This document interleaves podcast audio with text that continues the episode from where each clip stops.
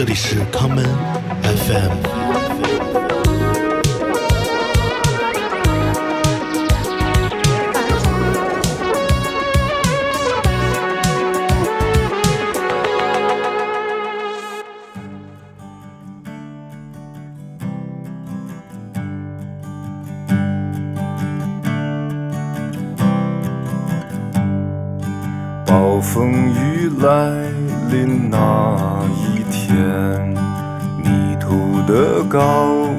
还没回来，铁匠铺传来了叮当叮当声。这一切没有想象的那么糟，丰盛的酒席已准备好。尊贵的客人却没来到，熟睡的女儿露出笑颜。却没有想象的那么糟，想捕捉一只美丽蜻蜓，却打碎自己心爱的花瓶。燕子飞回了屋檐下的巢，这一切没有想象的那么糟。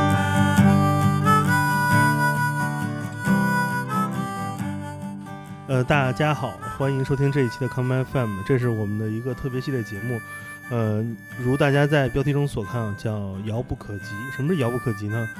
就是民谣音乐，你可不能跟他着急。这这个系列的缘起是如何的呢？我们等会儿说。先来介绍两位来自本期节目的朋友，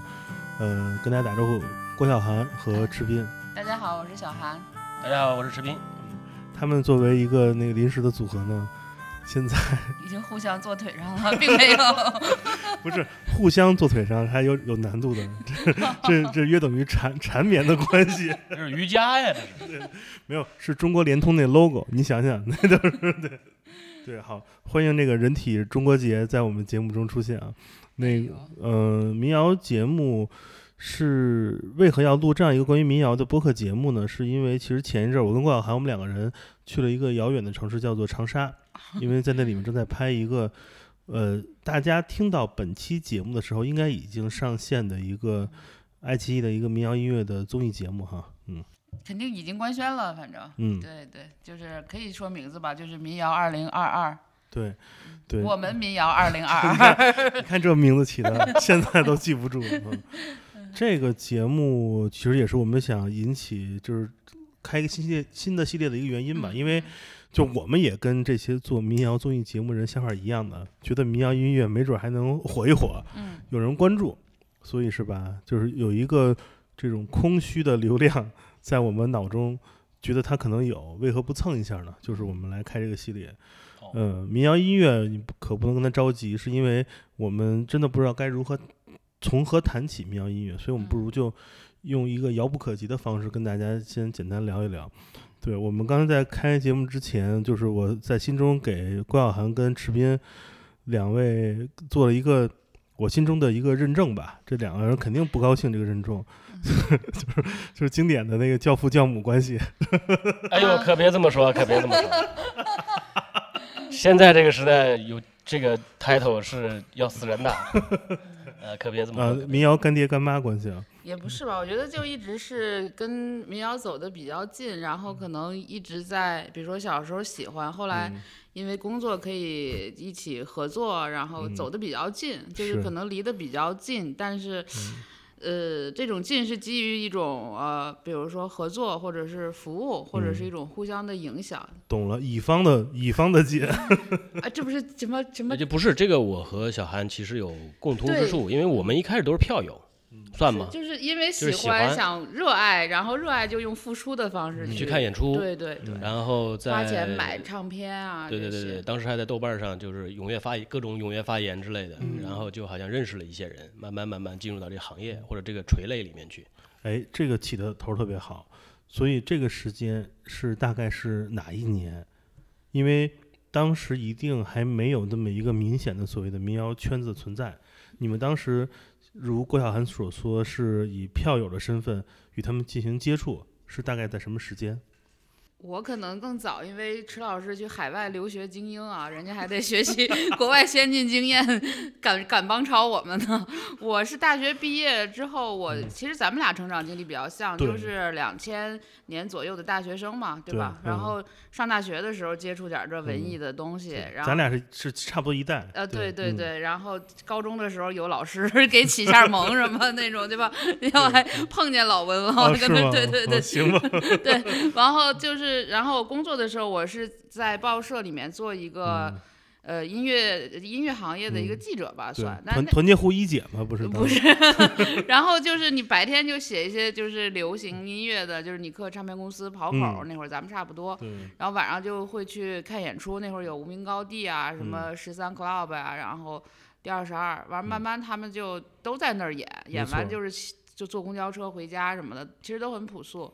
然后那会儿，因为我是从兰州大学回来的嘛，所以在上大学的时候就知道野孩子，知道那个何酒吧，就我们单位就在何酒吧不远的地方。嗯，但是我我到的时候他已经非典之后了，就基本上已经快就是在收的那个状态了。但是就是，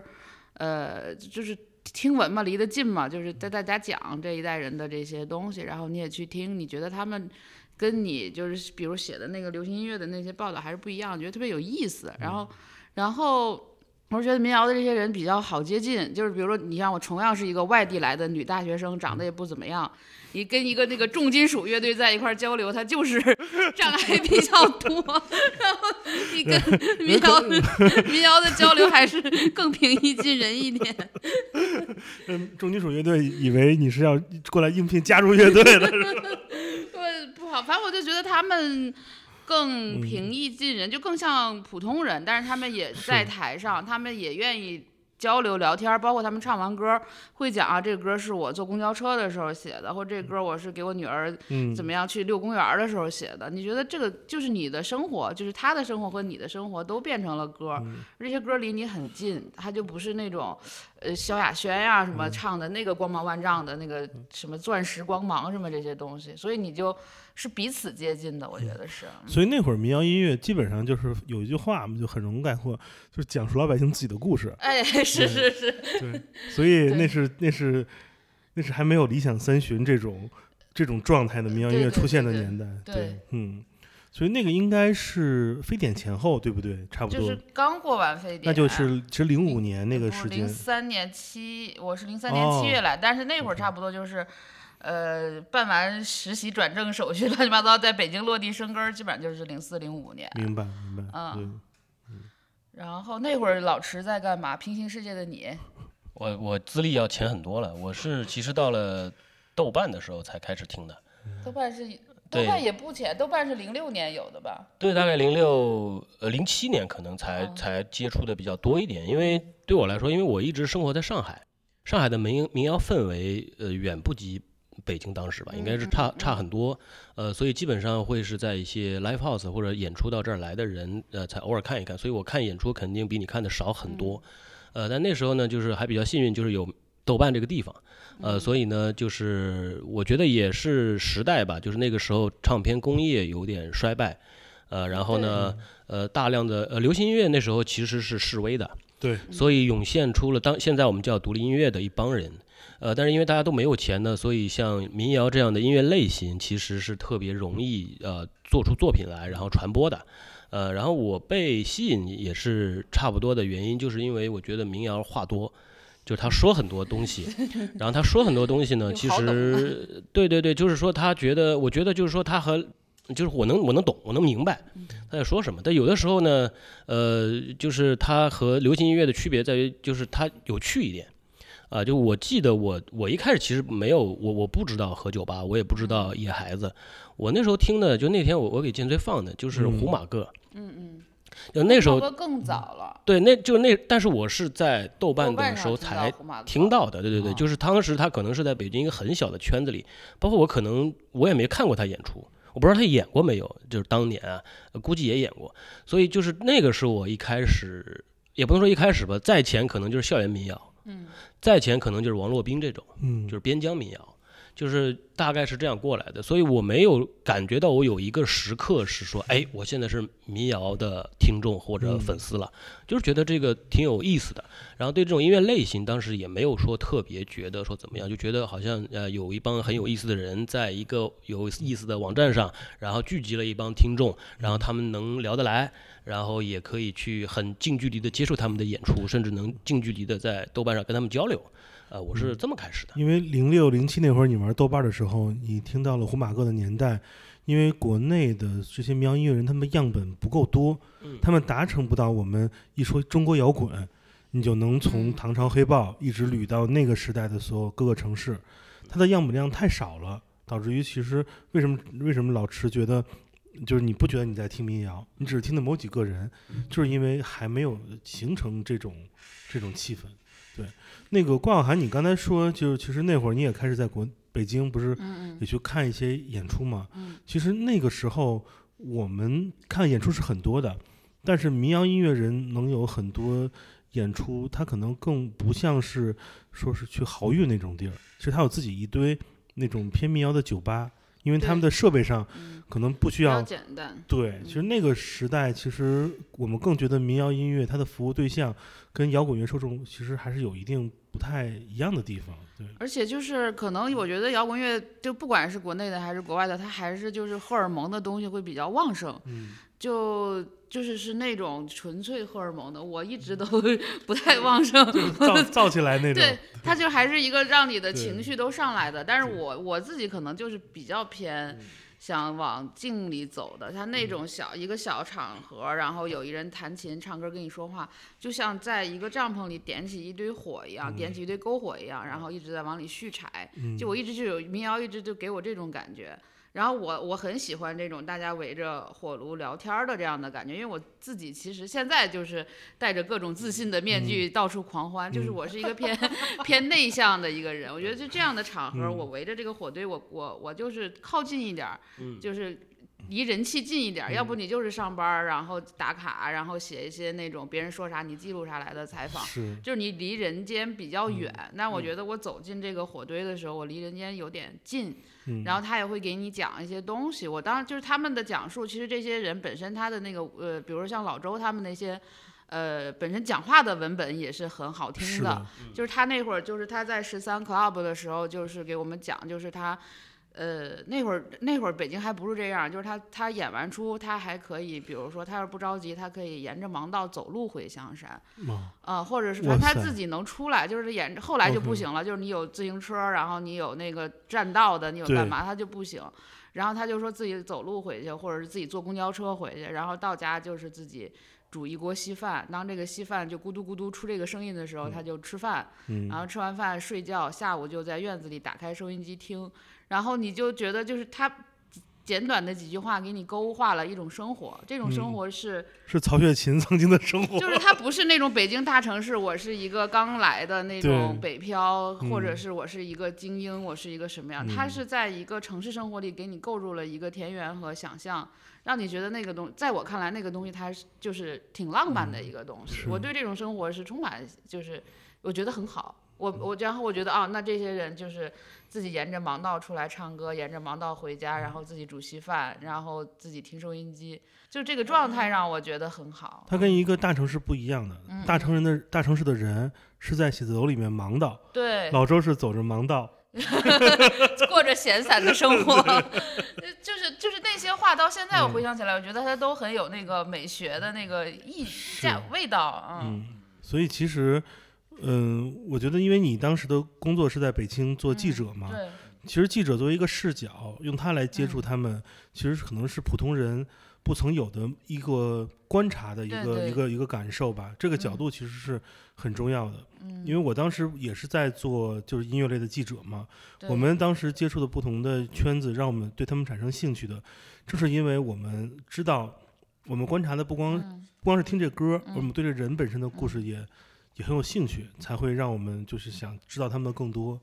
知道他们身上之外的一些事情啊等等。对，但这个东西还是跟你有连接。比如说你是北京小孩儿，对吧？然后你就是小老虎什么都是你们同学，然后你们就是一直生活在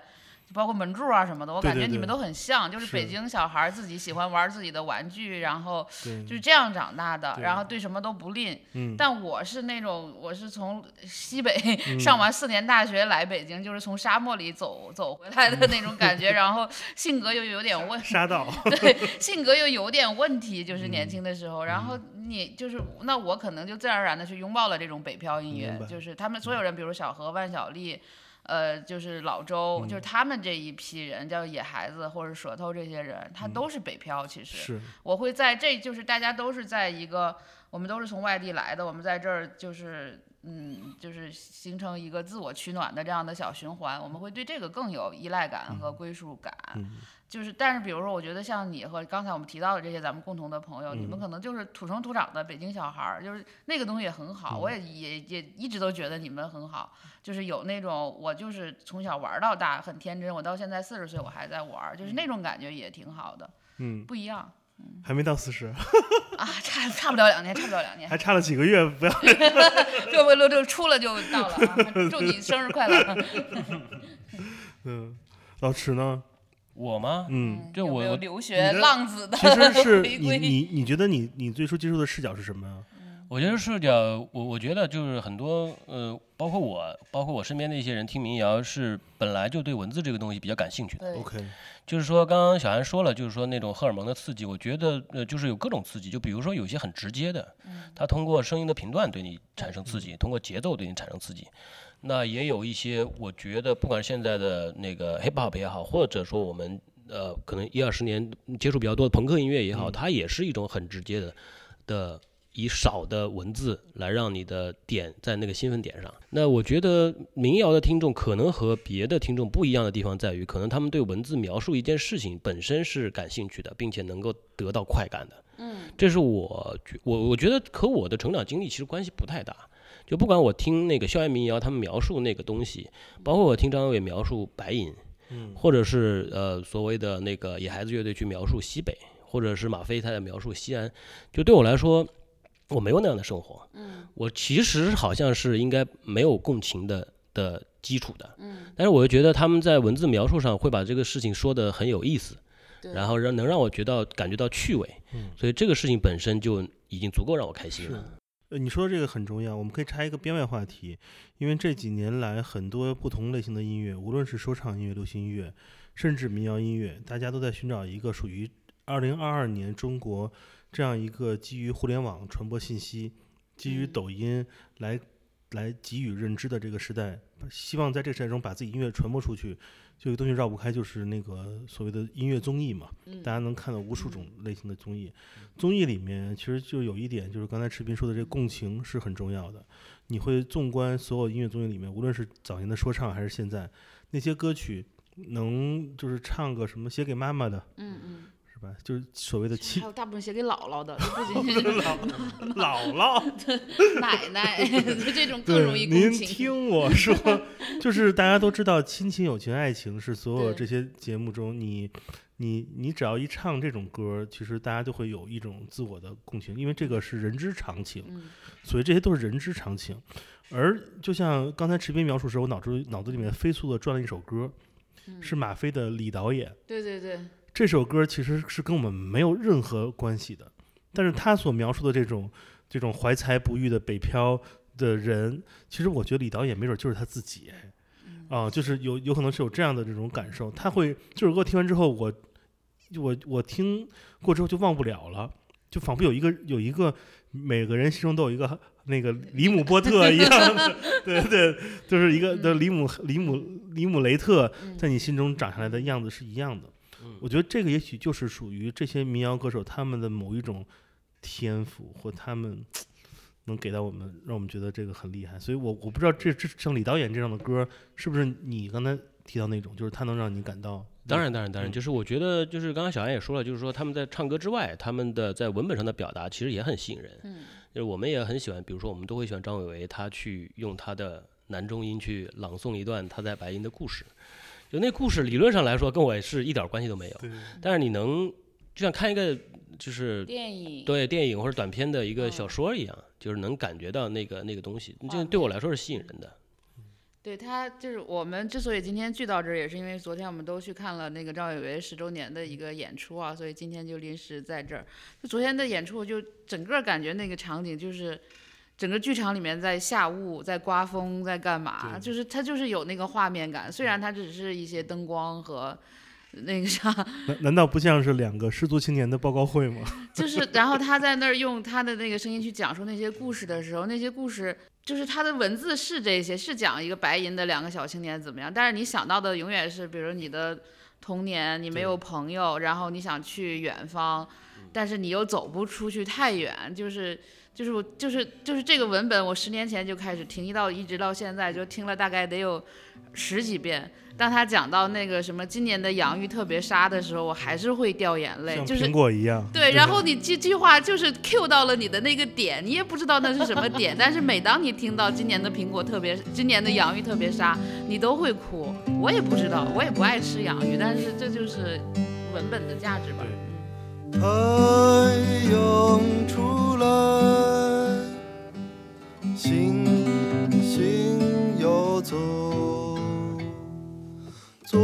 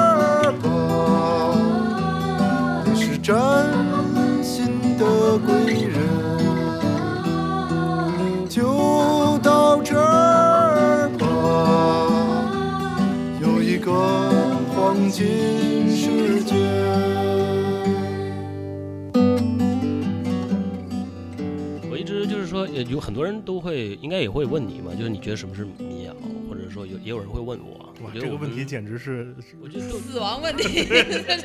不是我，我跟郭晓涵现在分别掏出手机打车走了。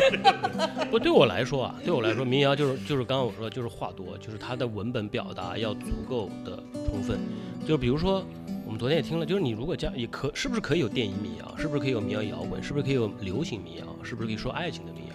但是我觉得有一个东西是一定不能变的，就是你这民谣如果花太少了，好像不太成立。就如果你这民谣就是不怎么做文本上的表达，好像不太能成为民谣。就在我听的这些经验里面，我觉得这是一个记录方式的问题。对，因为最开始民谣是口口相传，没有作曲方式，你的文本就是就是承载的你的表达。没错，就是我一直在，就是我一直觉得，就是这个翻译里面“谣”这个字其实挺好的。那谣本身就是一个，就是就是不经传谣嘛？对，就是说，当它是谣言的时候，它就是谣言；，但是它也可以可以是歌谣，也可以是童谣。它其实谣就是什么呢？就是老百姓之间说的话，它未经官方未经认可，它可能不真实，可能不准确。对，就是咱们不是官选，就是我会给你就。包括欧洲那些什么什么吟游诗人啊，就是我说这个这个那个哪个村的哪个大爷娶了一个什么王寡妇，就这些事儿。但是你说这些东西它真实吗？它也不一定有多真实。他甚至可能说一说这个这个这个公爵，说说国王，说说哎这个搞破鞋，就说这些事儿。就这些就是谣，它是谣言，然后也是民谣，也不就是我们老百姓自己传自己的，他进不得殿堂，也没有必要去进殿堂的这个东西。我觉得这个是它的根。从那边来的，所以我会觉得他的文本表达是最最最本质的东西，而不是他的音乐风格。嗯，音乐应该就是比较好传唱吧，就是你就不是那天就是咱们录节目的时候，那天呃宏宇不是也说了一个细节，我觉得还挺感人的，就是他上数学课的时候突然想到一段歌词、歌，他在去哼，然后他就怕他忘了，他就一直哼一直哼，哼到上上完自习课，然后回 回那个回宿舍还是回哪儿，就把它赶紧记下来，因为他也没有可以记记录的东西，他就靠脑子一遍一遍去确认这段旋律，一直一直变成你的记忆，然后再记下来。然后就是你的你的那个文本和你的旋律其实是是一成一体的东西，然后它就是这样下来，然后就包括那天亚东说谁谁谁又降了个调，降了个调，其实不是故意降的，他就是没唱准，或者怎么样，我觉得哈、就就就就是就是他就是纯手工，就是一连汤带水一碗出的，然后那你这个东西你就就好唱，就是比如像小何教那森林里的一棵树，教你两遍，如果你再不会，那你就是天生就不太行了，是。吧？那东西他教两遍，他绝对你就会了。哎，但但我我觉得就是我为什么觉得这个东西对我来说不是一个限定民谣的东西呢？就是比如说我刚刚想到我刚刚说的那个胡马歌，你见过有人翻唱过胡马歌，或者你觉得那好唱吗？就，特胡马哥不是胡马哥，就是他知道了什么是民谣之后，他反着来的。他的每一个，他的每一个东西，他都是基于这个，就是就是你看他的反面，就是他是一个织织织锦，就是你看到的反是一个解，它是后解构解构，对对对对，它是完全是用技术手段，他不是糊弄成那样的。嗯这个就是是他自己的那个另外的美学了。我觉得更普遍的民谣就是好唱，然后好听，然后你学两遍能会，但是里边的这个故事呢，又是千奇百怪的，有滋味儿。我觉得高家峰就是这个时代的胡马哥，因为他就是完全搞？搞熟了流行音乐怎么做，就完全都反着着来就是了。对对，那就之前也有像左小诅咒这样的吧，就是他也他也是研究的，他的每一个走调，他能把走调处唱两遍，虑是吧？就是自己给自己唱和声 那种他自己。有说过，说是我每次走调走的都一样，那我就是艺术。我我好期待张亚东评价左小诅咒，哪天咱给组组一局得了，组一火锅太牛局，逼了。咱俩互相呃 battle 一下。那个时代，离今天已经有个十五六年的时间了。我们那个时代的郭晓涵见到的见到的建村，应该还是有有有这种叫做头发的的东西。还是 黄的，然后 时尚教父。没有，我我我我只是把我的黄头发遗传给了池那赠予了池碧。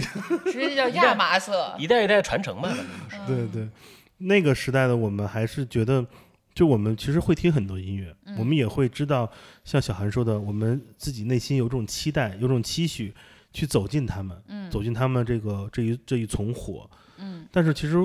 我们其实，在那个时候没有一种主观的意识发自我发掘，想要去记录他们，想要是把他们给记下来。而这个事儿，我就慢慢就就玩过去了嘛，嗯像一个一个典型的北京孩子就玩过去 了。而小韩开始了做记录的工作，嗯然后在那之后，池斌也开始了慢慢抛弃了一个原本本来是一个蓝海的行业，进入到一个 就不知死活的音乐行业。所以那个时候开始，其实你们都比我更早的真正的与音乐产产业发生了关系。嗯一个是记录者的视角，一个是幕后的呃策划者从业，人员嘛，对嗯对打工那个打工小弟啊，嗯对对对。所以那个时候你们是如何开始的？这个其实我一直没跟你们聊过，也挺想听你们分享一下这一段的。我是特简单，我就是朋友帮忙。就是一开始都没钱，就是就是就是他的过程就是说我去听音乐，然后豆瓣上扯扯淡，然后认识，然后见面，然后帮帮忙，嗯就是从这样开始的，就没有没有一个，特别是说，我觉得我要放弃我现在的工作，然后我要去参加一个新的工作，嗯没有一个所谓的跳槽，然后呃转变自己的时刻，就它不是突然发生的。明白，是就是一个很自发的、很自主的一个行动。对对对对对，就就就我对我来说，我都很难回忆起来，就是我什么时候有有这个心思说我要一定要干这行，这行我不干不可，好像没有过。OK，嗯哇塞，那么轻易。当时你们是都在南京吗？那会儿回来之后，我一直在上海。你在上海？在上海，就但是我家在南京，就父母嗯在南京，那时候就是跑的非常多啊，就是基本上每个月啊或者怎么样都在南京待一段时间。明白。多讲讲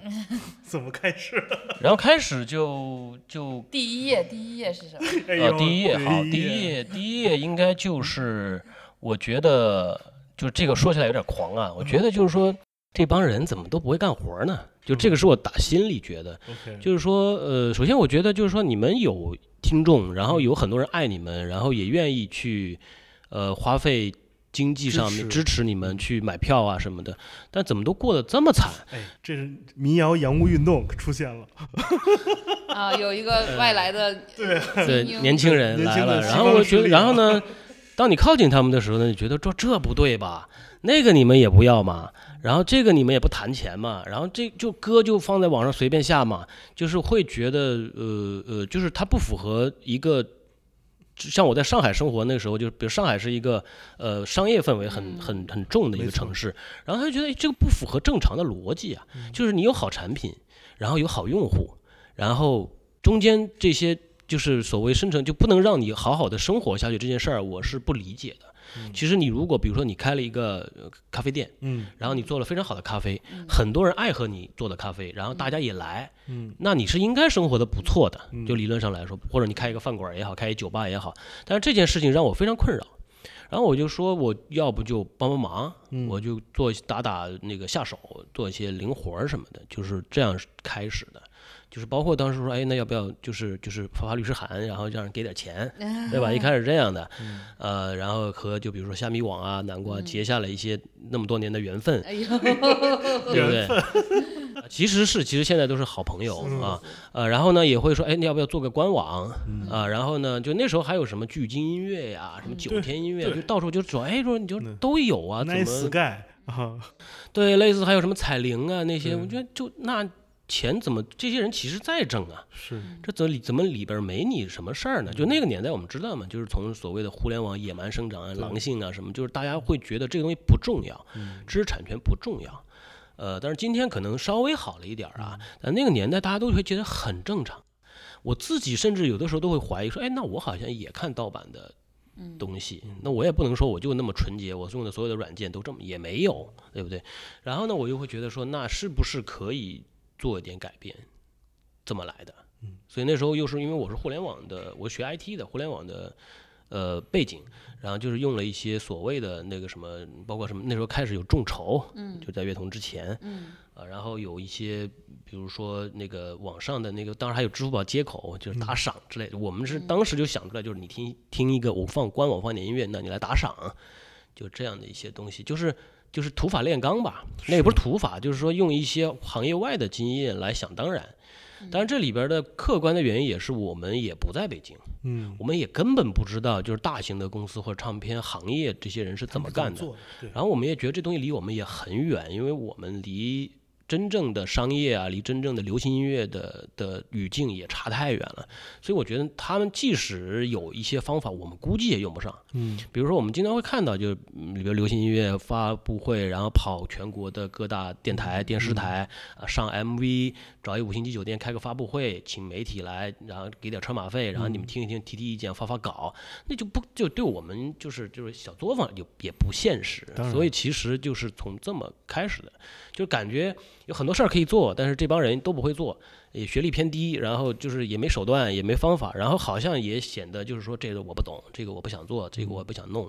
有点太过于佛系了。然后私心是说我希望这些人一直存在，嗯那我就好听到一些我喜欢的音乐。嗯那就也千万别说，就是出来了以后有点才华，然后有一些很好的作品，然后过两年干不下去就不干了，这个我觉得也挺可惜的。是别转业了。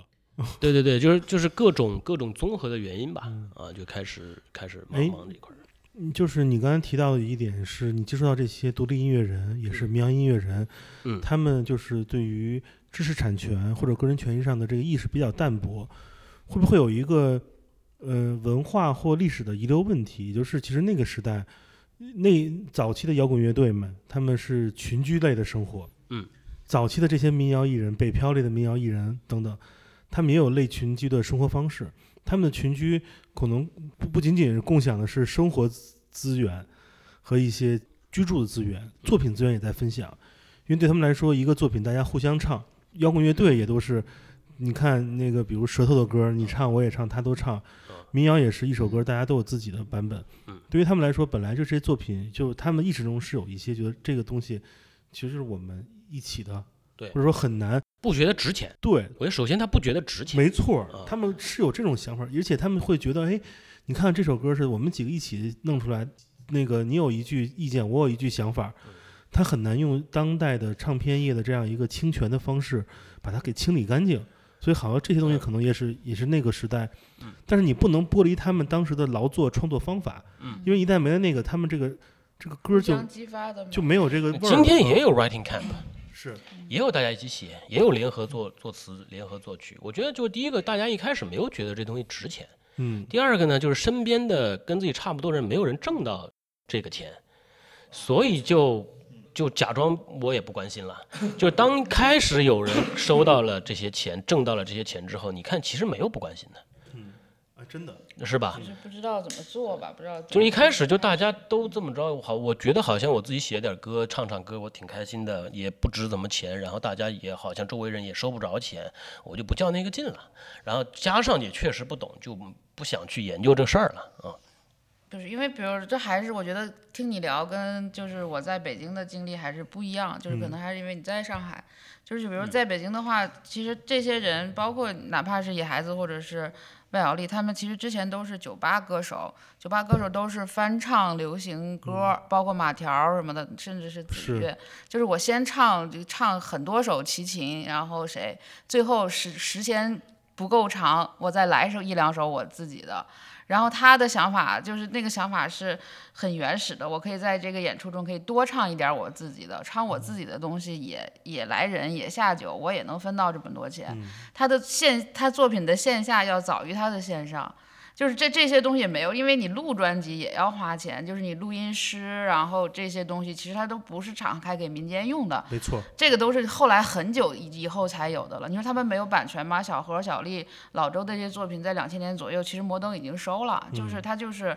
呃，录一个现场版的录音，然后就开始做实体专辑，就开始发了。就是何九八那两张嘛。对对对。然后，但是他给你就是就是给你一笔钱，好多乐队舌头什么当时的都是这样，就一笔钱一两万就都给你，然后这个东西我就买断了。但买断了，你这样的独立的唱片公司，他也没有运营这个东西的经验和能力。我这有一堆版权，但就都变成了一堆卖不出去的塑料片儿，也不知道卖给谁。他没有，就是有了线上是要到一二一五一三，要到那个年，他他才变成一个规模。哦。就是这在那个有互联网和线上这些东西之前，他的作品其实已经有了，而且已经传的到处都有了。就是你在清这个过程，它又是一个专业了，就是先有问题后有行业，先有作品后有产业，这个东西都是更前置的。那个时候我们因为都在当记者，我记得就像你说的。呃，就是比比如北京大家歌手来了开发布会跑通告，当时比如在我在内还有好多就是音乐圈的记者，其实都喜欢这些独立音乐人，喜欢乐队。那中间我也你也可能认识像刘颖他们，嗯，都是那种开周杰伦的发布会，拿着周杰伦拿着万晓利和谢天笑的专辑去给周杰伦送那种，就大家也已经开始就是这样的方式。刘颖可太逗了，自来水是吧？现在说对，就是都是大家都是自来水，都是在这个，因为你那会儿流行流行。流行音乐唱片这个东西，就是对于记者来讲，他也因为每天都是跑会，都也已经变得稍微有点无聊了。然后你接触了这些新鲜的东西，你就很很热情的想推荐给你周边的人。那对于我来讲，那就是我可以。写完领导让写的东西，给我留一个版俩版，我自己写点什么万晓利的故事，然后什么周云鹏的故事，然后我自己写着也爽，然后看的人会觉得，哎，你这个写的挺好，比你写那个 萧亚轩写的好，要不多写点。这个是自己真爱写的。对，就是就是就是兴趣驱动吧。你你这个其实跟万晓利是一样的，你们都要通过夹带私货来完成自我的表达。是。就只不过当时民谣作为绝绝对对的弱势群体。只能通过这种方法，以以赠品的方式出现在他们各个角落。对，然后，但是他慢慢就是说，为什么会搓堆儿或者是群聚？就是我觉得还是跟，呃，十三月唱片的成立是有关的。就是十三月的时候是是是卢老板把这些，就包括老狼的推荐是集是这些人是集中出现的，就是呃万晓利、马条、苏阳。然后这个时候你成为了一个现象，而且那会儿他也作为一个这种唱片。公司，我之前可能只跟武大打交道，后来有摩登，然后后来有有兵马司，但是兵马司又很高冷，然后 他也不跟你打交道，然后但是突突然出现了一个很热情的唱片公司，连张伟伟都是这个唱片公司的工作人员嘛，当时他是写文案的，嗯他就跟我财务嘛，都啥都干，啥都干。然后他们就开始也主动跟媒体拉近距离，就老卢就会那会儿我们刚二十几岁，就是也会拉近距离，然后就是跟我们聊啊，你看这是小丽啊，这是呃苏阳啊、苏伯伯啊，这是老谢啊，大家都很牛啊，大家就也又形成了，就是可能在外人来看它是一个圈子文化，我也不否认这一点，但它确实是形成了这样的一个圈子啊。然后万晓利发布会的时候，我记得特别清楚，就是。我们所有的记者在那边就是给他打条幅，然后怎么样？因为跟他一块儿走走地毯的，就是那个什么罗志祥啥的那个。嗯是然后，但是你就是我们其实就是自来自来水儿、自来粉，那就我们手上有半个版面，有三分钟的空白可以放一首歌，像《宁静》或者怎么样，就用这些东西慢慢做。但是因为大家都在做，就好像形成了这样的，又集中出现了那些人。就他们当时还北京还有那个将进酒嘛，嗯就是李诞儿就是开的那个将进酒，大家又都去那儿玩儿。然后呃，卢中强当时也是星光现场，昨天小敏也去了嘛。嗯星光现场刚开，就场地开没有那么多内容，然后就是十三月好像就一年包了，就是啊就是打包，就比如你包十场是多少报？价合同，对，然后嗯但你打包二十场给你特别便宜，他就打包二十场，但他没有那么多艺人，他就来回演这几个人，就在那一年，你就这个东西，你就好像你觉得就形成了一个气势。嗯然后我就觉得，那你万晓利写了，那个苏阳写了，呃，谢天笑写了，你就你就捎带手把小何也写写呗，对吧？然后那你慢慢我就我自己这个东西就越垒越厚了，就是包括我，比如说我二零年出关于民谣的书《沙沙生长》那个书，我可能从那个时候就开始记录了。嗯。然后在这个时候，老狼又出现了，就是他以前特别的低调，但是为了推万晓利，他就走到了前台，就然后他又给你讲，他他他又他也是同一时期吧，零七年出那个什么晴朗，是呃那个专辑。呃，对，零七年差不多，啊，北京的冬天好像是这张专辑吧？对对，啊啊，然后他自己又要走到前台，他又给你讲那个他们当年咋回事儿，就是为了采访后三十分钟说说万晓利他们咋回事儿。嗯，对我来讲，我就是也是口口相传，也是传谣的过程。他就把呃校园时期的校园民谣时期的这些事儿和我经历和他经历的，就是北漂的这些事儿，其实都都凑堆儿了。我就觉得这个领域。真的，我已经记录这么多了，我为什么不就有意识的把它去补充完整呢？然后我自己又是从西北来的，就是从兰州来的，关于野孩子张伟伟他们，就是我还可以去兰州去拿文本，就是拿拿那些就是一些有价值的，就是更根源的，对对对。嗯，那我就有意识的开始去记录这些，然后你攒上十年，它自然就形成了一个文集。其实这些东西都是北京是一个盒子，这个嗯容器，对，把这些本来是互相断之间断开的历史线，因为都在这里发生，对对，也它就也能串起来。就跟一就跟一坛泡菜似的，就慢慢它就变成一个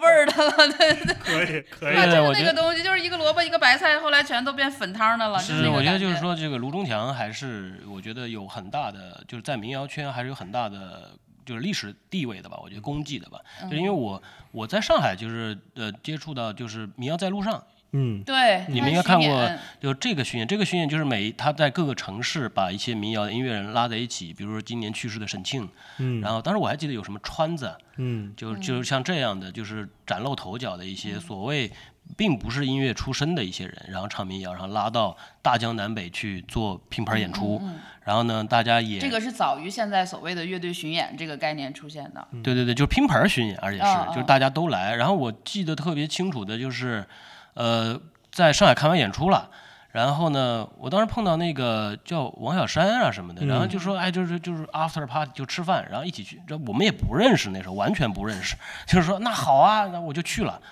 然后去了以后呢，王小山还跟别人说说，你看那俩人鬼鬼祟祟跟来了，是不是那个有关部门的，就是来刺探我们的。后来后来就是反正喝完酒啊，怎么怎么回事？就是那个时候就觉得大家之随意，就是让人觉得很很很有有意思。对对对，就我可以认识这些人，嗯，然后我可以跟他们去交流，而这个是我们在日常生活和上班的生活当中没有办法有的一些趣味。就是就是就是那样一个生活，是然后民谣在路上其实做了很多年，我就我就做了很多、很多地方，然后你像老狼他们也也会去对对对也会去演，都会去。我觉得那个是也是从北京容器的，概念。对对，从北京那里出发了，然后我们其他的一些北京以外的城市得以看到那些就是这些孵化出来的这些，或者说把它们捏在一起的这么一个概念。所以那个时候开始，我是对啊、中国那个年就那那几年的民谣有一个比较深的印象的。啊，就这这帮人叫民谣，啊，这帮人会被定义为一个民谣的演出。我又看见你穿梭在人群里，点上一根烟，我看不清了你的脸。这是个冬季，雪花在天上飞。你是否在寻找失落已久的爱情？在路旁。孩子们在打雪仗，在路旁，姑娘们在等情郎，在路旁，老人们在晒太阳，在路旁，有人没完没了地歌唱，在路旁。一朵鲜花正在开放，在路旁，鸟儿展开它的翅膀，在路旁，欢乐的号角已吹响，在路旁，有人没完没了的歌唱。其实我觉得，至于卢中强跟十三月，他们有一件事儿，呃，就是这件事做完之后，我觉得其实他们也在慢慢改变，就是我们作为都市人，嗯听民谣音乐的这样一个接触的一个视角，就是出版了《贤良》那张专辑，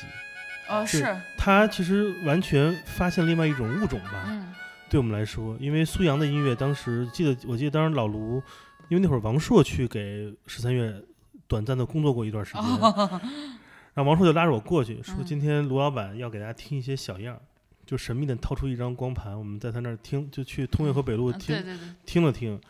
我说这个挺厉害的，但是他跟我们已经当时接触过、嗯。出版过唱片的万晓利跟小何来说是不一啊。样，因为苏阳的音乐没有没有任何服务给城市人的原始目的，是是。而这样的物种出现，我发现其实十三月开始当时没有这个词嘛，现在叫有一个垂直赛道。嗯，来想耕作某些事情，而同时与此同时，荣强当时还在用演出来补足他找不到那么多苏阳的一个情况，嗯比如最早胡德夫最开始来国内就是对对对对。对老卢请的，嗯对。老卢那会儿我们就觉得老卢是一个神秘土豪，嗯。因为胡德夫来了之后给胡德夫又订了好酒店，哦然后我们拉着我们跟胡德夫吃饭，吃的是那个那家小馆儿，那是挺贵的完了我操，然后皇家菜，然后一人上了一一一罐佛跳墙那种的，然后我们觉得老卢太牛逼了。但是你想那个时代多好啊！胡德夫第一次来国内演出，是正好是他的那个《匆匆》做了、嗯做了嗯那个第二个版本，就是再版。嗯然后这张唱片，嗯、在国内就算是一个宣传类的吧，在、嗯呃愚公移就是老山愚公老愚公，老愚公移挤得都快塌了那个房，就是嗯工体对面那小粉小对对对粉楼，对对老愚公移山演的。然后那天我记得还是挺还挺冷，然后大家在那儿听，你想那个时候都能来，我觉得其实当年大家都在都在欣欣向荣的做着自己所热爱的某一件事儿，并尝试把自己能认为这个行业中最好的人都做出来，是一个特别美美妙的年代。对，完了怎么怀改怀旧了？对啊，就不不用怀，就是那个时候这个这怎么说产品品类比较，你发掘了一个嗯新的那个，类别就是一你往前走一大片菜地里头所有的菜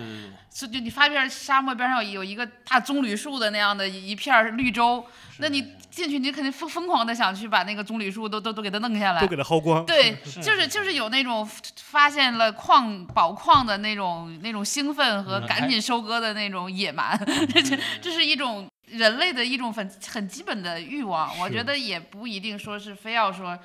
是情怀或者是怎么样，因为嗯那个东西真的很新鲜，你真的嗯没有见过。你像苏阳唱这闲聊里那些歌都是他以前就是在那个西北的村儿里面听过的歌，嗯，你再拿出来，这就相当于这叫什么呀？就是你跨越了无数个阶级和那个不可能，它变成了一个可能。就是你从沙漠里挖出来一颗珍珠，然后你拿到市场上，你都辨别你都不知道这个东西是什么年代的。对，我现在想想对对对是这是很奇怪的那个年代，就就那个时候开垦就是，呃，从从比如说像民谣在路上啊，就是民谣这嗯些概念出来，豆瓣儿那些人出来以后，我确实也会去听，比如说欧美的，就是 Demi Rice 那些是，，Jason Mraz 那些，对，然后回头呢又会再去听什么 John Boys 啊，或者说那个 Bob Dylan 呀、那些，就觉得说哦，这个品类是有意思的，而且我应该是喜欢的。然后呢，豆瓣当时还猜你喜欢。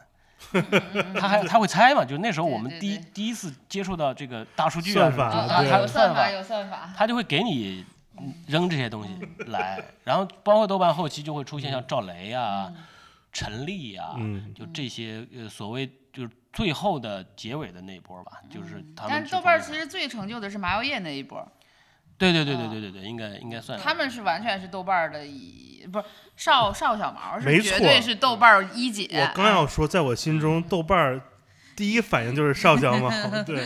因为他其实在我心中是属于那个时代的二点零、三点零版校园民谣，因为它所覆盖的人群其实就是大学。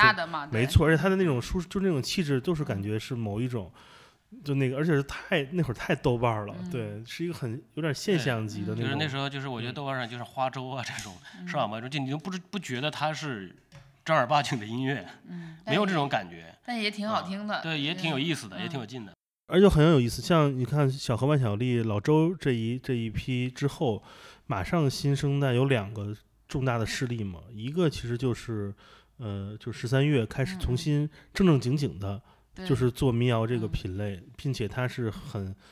它是带着一种人文人文的热情来做这个，而另外一个就是很多小小的小小的 tribe 小部落的出现，麻油叶这个是一嗯。群，还有很多各种各样的也开始出现。那会儿还有一个小小的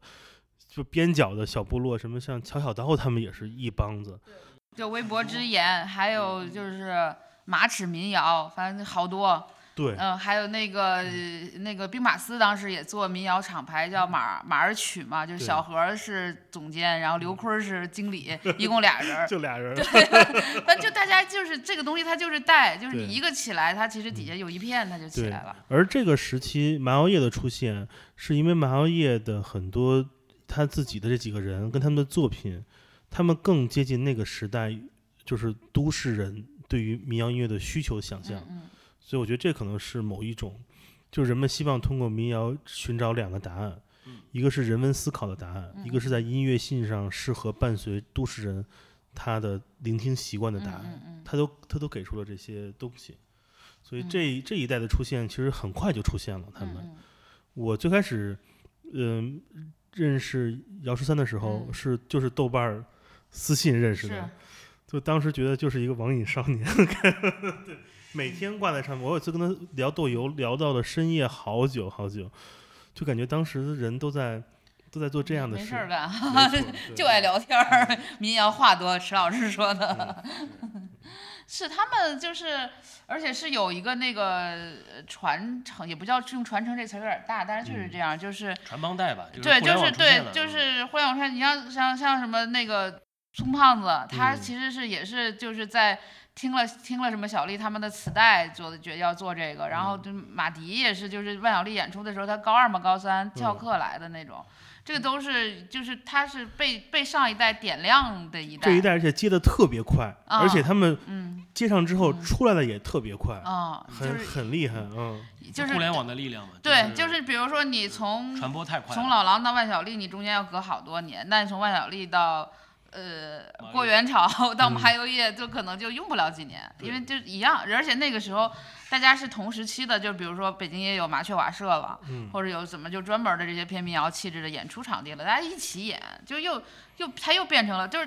特别像部落的那种形成，就是嗯它有一个群落。就你在网上，你可能叫部落格或者怎么样，但在嗯线下其实它也是一个非常就是部落式的这样的一个发展。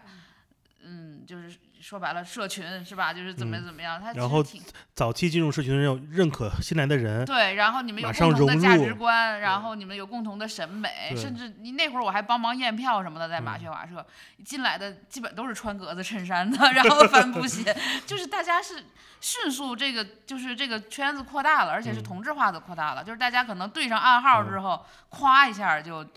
那种几何式的，你刚刚提这个，那会嗯儿就是像去麻雀瓦舍去听那会儿民谣嗯的这些乐迷都是都是什么样儿？就你说这个格子衬衫是一个特别标准的，是啊，然后就是帆布鞋嘛，然后我记得还有一个单品，就那种斜挎的帆布包，是是是是，我老觉得那跟画圆的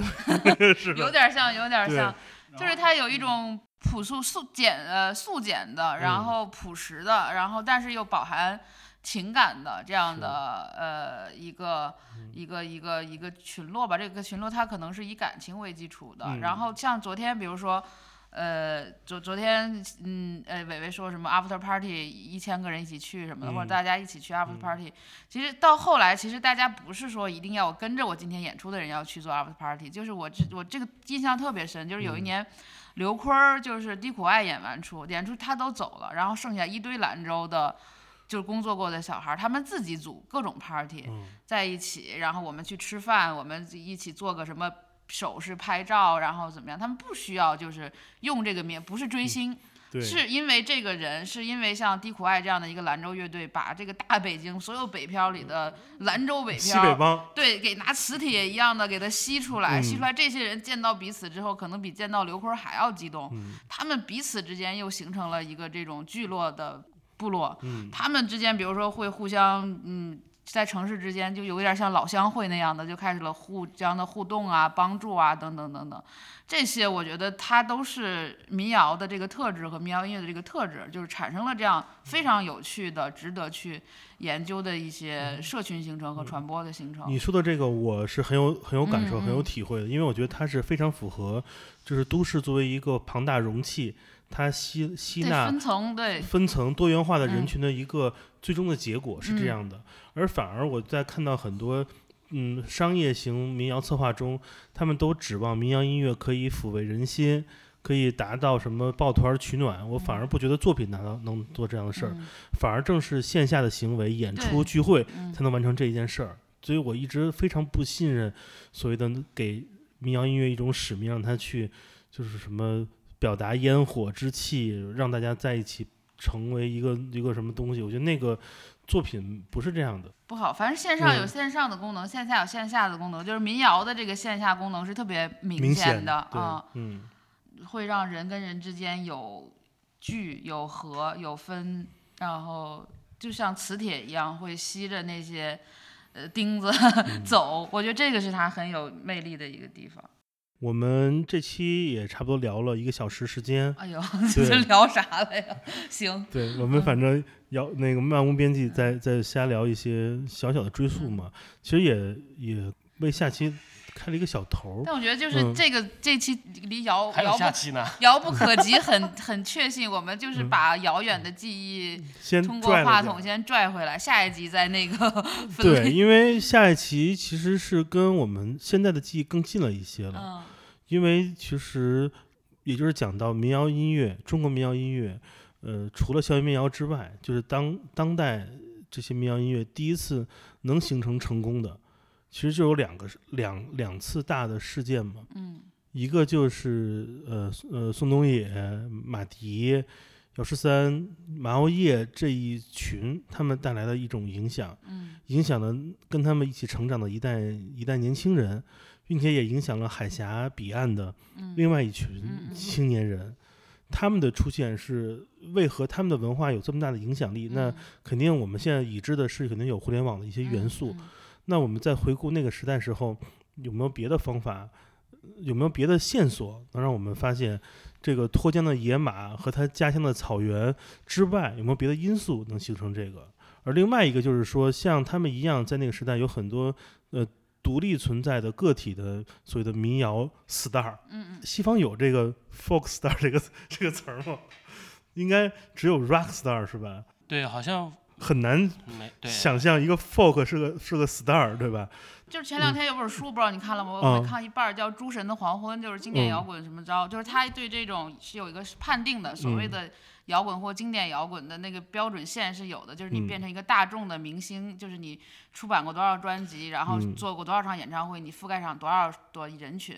在那个标准线之上，你才叫经典摇滚或者嗯摇滚明星。嗯，但是民谣可能没有到达那样的量级，对对对，因为摇滚乐是一个当年是一个特别重要的，在主流市场它还是一个特别重要的品类，是需要去花特别多钱去打造嗯的。其实民谣还是自然，就是你打造一个民谣嗯歌手，好像都打造不太出来。Bob Dylan 算吗？我觉得他是自我打造，对吧？就是他，你得，他他他，就刚才你开麦之前你说的，就是这人他天生他就坏，对对对他不是别人 打造的。天生厉害，对。嗯，所以，所以除了麻药叶作为一个现象之外，那那些在那个那个年代，在十五年前就已经成为了民谣音乐非常厉害的这种所谓的 star 的这些人，他们是如何产生的？只有一个人，这人就持平讲就行了，我们就不讲了。那我我们就搬小板凳听故事呗。就是我我很想知道这些，就这个，因为这个是他们我们能回想到的民谣中国民谣音乐，他们曾经会光辉的时刻。尽管今天他们遇到了种种的问题或困难，但他们曾经出现过嘛。而今天此时此刻有一个新的民谣音乐综艺节目，希望重铸荣光。嗯那我们在想可能性是否还有？所以我们下期想先回顾一下曾经曾经成功的历史。它也可能嗯跟当下的时代情绪又发生关联了，没错非常有可能。没错，所以我们下期进进进阶入学术学术领域，梳理历史啊！非常感谢大家收听这一期我们的节目，然后我们下期下周准时还会更新第二期《遥不可及》第二期。嗯，还有什么还有什么要说的？关于关于这一期，呃，嗯就是就是把遥远的记忆拉了过来吧。我觉得一就一边说一边想，就是没没你没没没说这些没问这些问题之前，我好像也没想到，这些都像碎片一样没错，在脑海里。今天好像大概按时间线，其实也有一个时间线在里面的，嗯就是它跟那个。呃，时代就比如说我们说麻药叶的时候，你你你要同时想到那个时候是豆瓣儿嗯，正好就是那种黑马出来的时候，这个你可能就明白这个东西它为什么会传播开了。是的，其实也是有一点这种嗯可以去 学术一下的东嗯西的，只是我业务能力不行。那可别这么说啊，就是著书立传的，就是为这段时间也就你了。也在我别别别印象中别，就是这个很重要，因为如果再再过十年二十年，大家再回来看这段的时候，谁写书谁有话语权，就是这都是你说了算。都这还用十年吗？我现在不说了算吗？你现在我们还活着呢，我们也可以就是以真人来有一些我不同意的的意见，是，但是 就是再过一段时间，大家再回，就是当这个记忆已经开始模糊的时候，再回来看，可能就是哦，那那个是就是那样子的了，嗯，嗯。这就是你定义的，嗯，司马涵老师，行，希望你多活一段时间。那我们这期节目就这样吧。我尽量，我尽量。没事儿，我们下期接着聊。那个非常感谢各位听众收听这期 Come FM，呃，这是我们遥不可及第一期，嗯，啊、就是这样。我们节目最后给大家放首歌来听吧，我们就放今天我们节目较早之前提到的那首马飞的《李导演》，可以可以可以可以，那个还挺厉害。是一首充满了故事，但是也很欢快的歌。谢谢大家，我是建崔，我是小韩，我是吃冰，我们下期见，拜拜。拜拜。拜拜。我有个伙计，他是个导演，他来到北京已经好几年，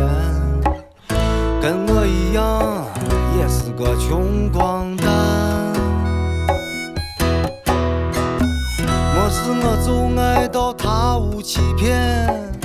就连一喝就是个没完。李导演是一声声的叹。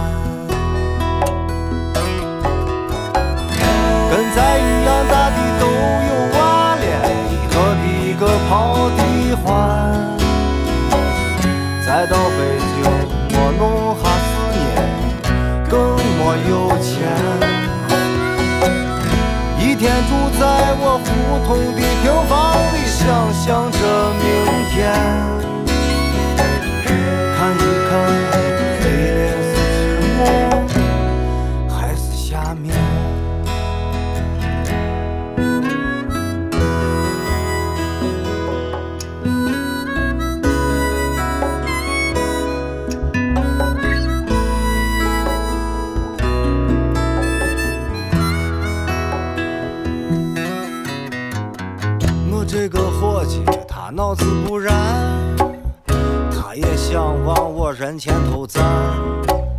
自己的路还是要自己看。文艺的东西我挣不下钱，还是要拍一拍我广告片。有钱以后再再走